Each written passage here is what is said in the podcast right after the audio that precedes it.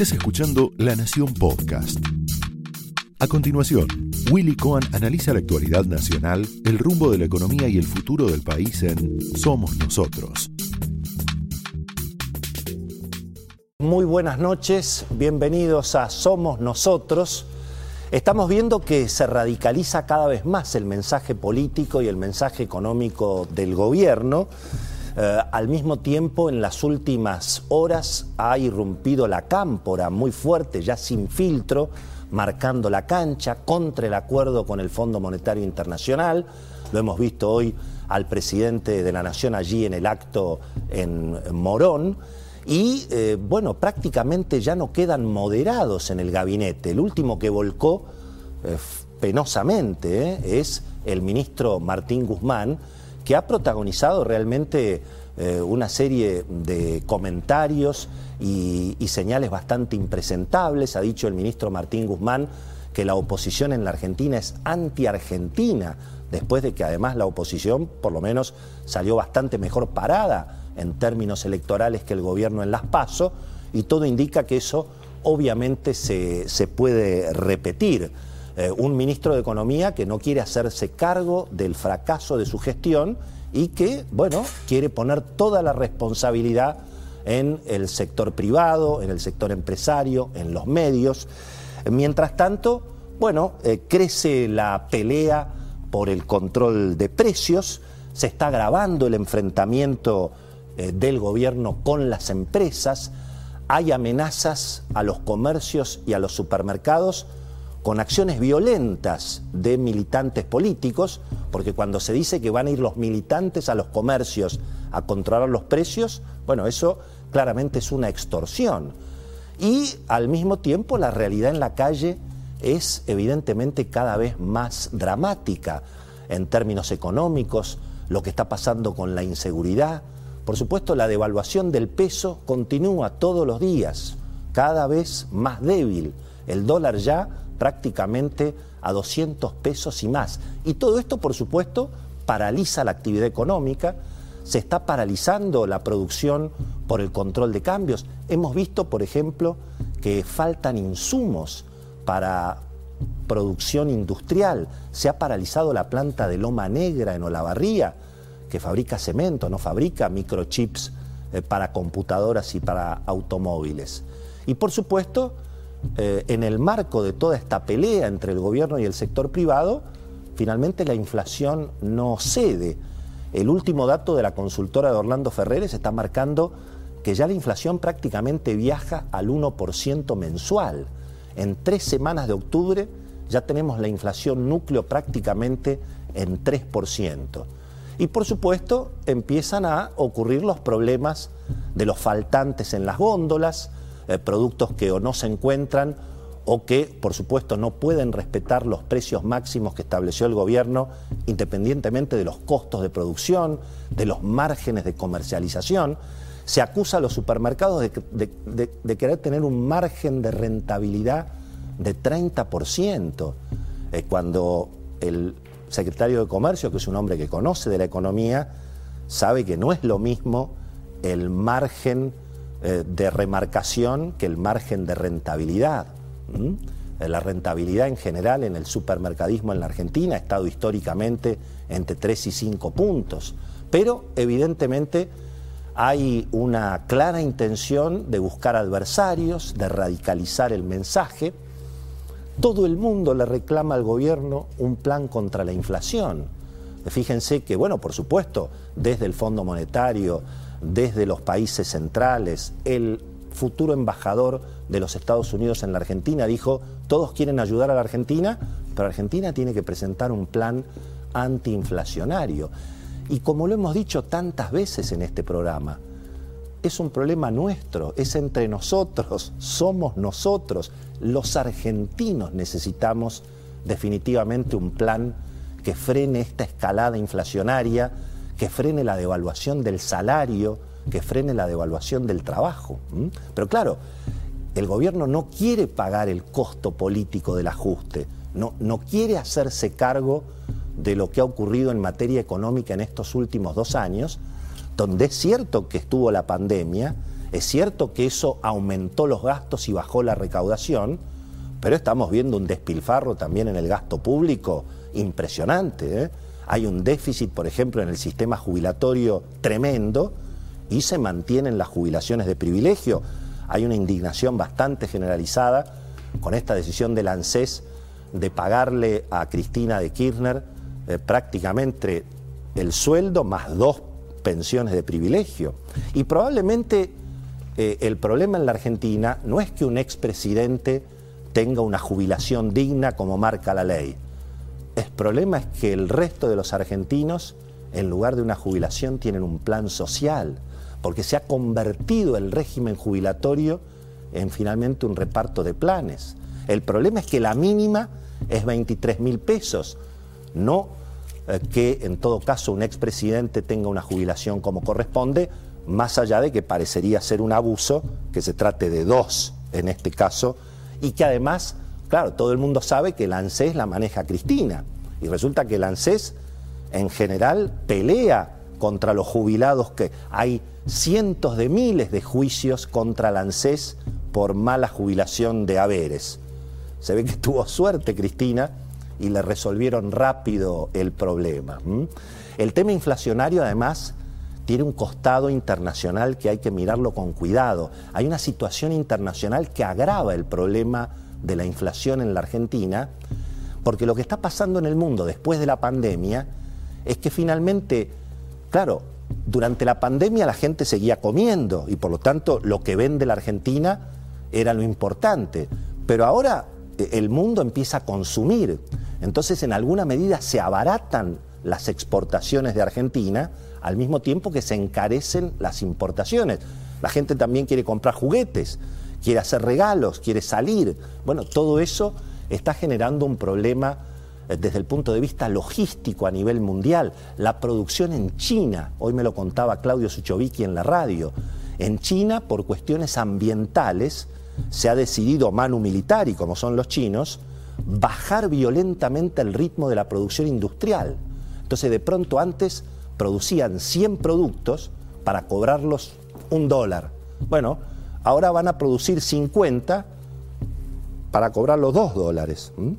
Casi, casi al revés de lo que pide el gobierno argentino, que le pide a las empresas produzcan más. ¿eh? No aumenten los precios, produzcan más y vendan más. Bueno, los chinos están yendo eh, al contrario, por supuesto, por la cuestión ambiental. Pero hay todo un problema logístico a nivel mundial. Eh, por ejemplo, todo lo que tiene que ver con el comercio exterior. Y bueno, hay menos disponibilidad de carga, hay menos containers, hay menos barcos. Entonces, de pronto la producción, en lugar de venir las importaciones a la Argentina, los barcos prefieren dejar todo en el puerto de Santos, en Brasil porque si vienen a la Argentina se van vacíos, porque la Argentina está exportando poco, porque importa poco. Y todo esto tiene que ver, por supuesto, con el control de cambios y con un gobierno que como no quiere hacerse cargo del desmanejo económico que hoy golpea a todos los argentinos, entonces en lugar de liberar la economía, pone cada vez más cepos. Entonces hay cepo cambiario, cepo a las importaciones, cepo a las exportaciones, una situación que por supuesto complica obviamente cada, cada vez más. Mientras tanto, estamos viendo que no solamente el drama económico está golpeando a los argentinos, la inseguridad está golpeando como nunca en todo el país.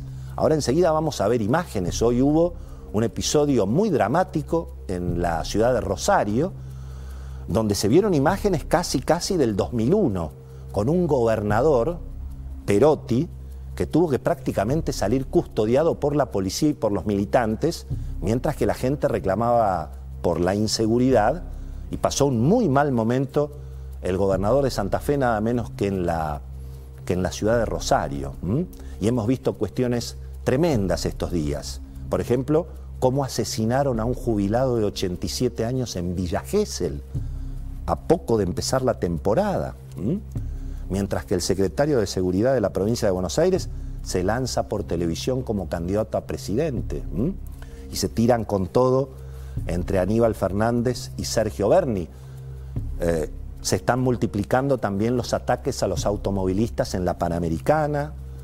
eh, tanto la ruta 9, la ruta 8.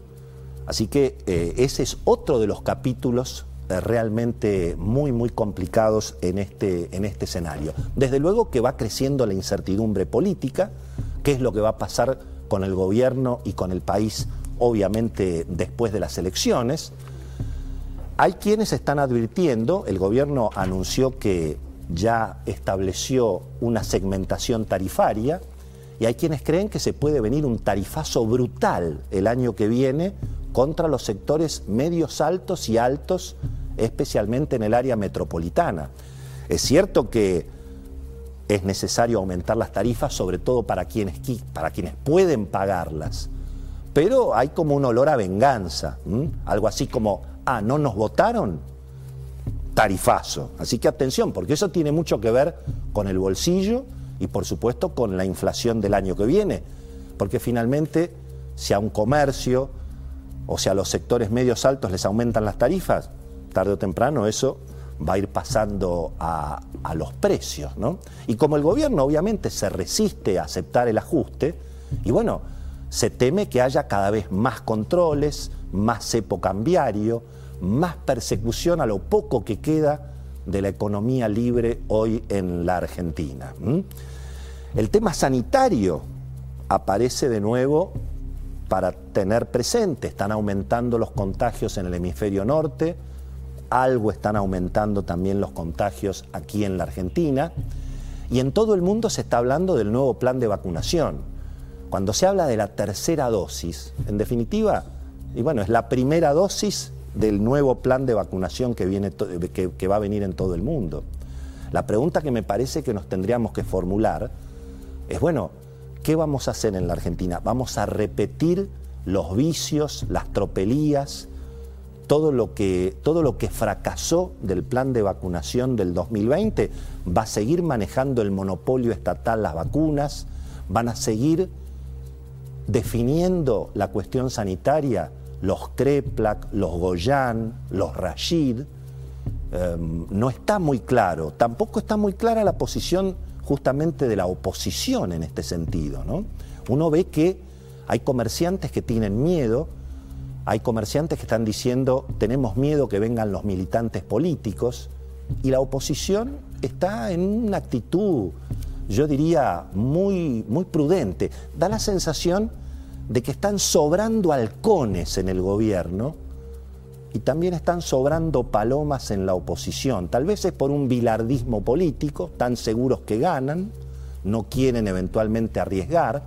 Fíjense que en las últimas horas hemos visto algunas, algunas cuestiones que llaman la atención. Por ejemplo, Juntos por el Cambio votó con el gobierno esta famosa ley de etiquetado frontal, que bueno, las empresas de la alimentación dicen que es una ley antiempresas, los nutricionistas dicen que sin esta ley nos morimos todos, posiblemente la verdad esté en el medio, como en la mayoría de los órdenes de la vida, pero aquí lo interesante es que no hay ninguna duda que el gobierno impulsa esta ley para apretar a las empresas, en el marco de esta batalla que está teniendo el gobierno con el sector empresario y sobre todo con el sector de la alimentación. Esto nos hace acordar mucho a la primera, a, lo que fue el gobierno de Néstor y Cristina Kirchner, cuando se presentaban, bueno, se presentaban iniciativas eh, en principio con buenas intenciones, la estatización de aerolíneas, la línea de bandera, la ley de medios, que eran todas, se presentaban como con buenas intenciones. Después terminaron privatizando aerolíneas para la cámpora y terminaron usando la ley de medios para perseguir la libertad de prensa. ¿Ustedes qué creen, para qué creen que van a usar esta ley del etiquetado frontal? Horacio Rodríguez Larreta, ¿eh? uno de los jefes de la oposición más importantes, tuvo declaraciones extrañas este, este año respecto del tema, eh, este, estas horas, respecto del tema de los precios. Dijo que, bueno, que por supuesto la emisión monetaria es un problema, pero que también hay un problema con los monopolios. Diego Giacomini decía hace un ratito, el problema del monopolio es el Banco Central, que tiene el monopolio de la emisión de moneda. Ese es el monopolio que hay que, que, hay que tomar en cuenta. Y fíjense, respecto de la violencia política en la, Patagonia, este, digamos, esta neoguerrilla que hay armada con la excusa de la causa mapuche, el único, los únicos que hablan en forma contundente en la oposición son Miguel Pichetto y Patricia Bullrich. Hoy va a estar con nosotros Miguel Ángel Toma, que tiene mucha información sobre lo que está pasando en la Patagonia. Y atención, que Chile puede avanzar fuertemente para contener el problema y se teme que, bueno, los revolucionarios chilenos terminen cruzando y buscando refugio en Río Negro y en Chubut. Es un gobierno, bueno, donde sobran halcones y una oposición donde parecería que sobran las, las palomas. Esto fue Somos Nosotros, un podcast exclusivo de La Nación. Escucha todos los programas de La Nación Podcast en www.lanacion.com.ar. Suscríbete para no perderte ningún episodio. Estamos en Spotify, Apple Podcast, Google Podcast y en tu reproductor de podcast favorito. Seguí escuchando La Nación Podcast.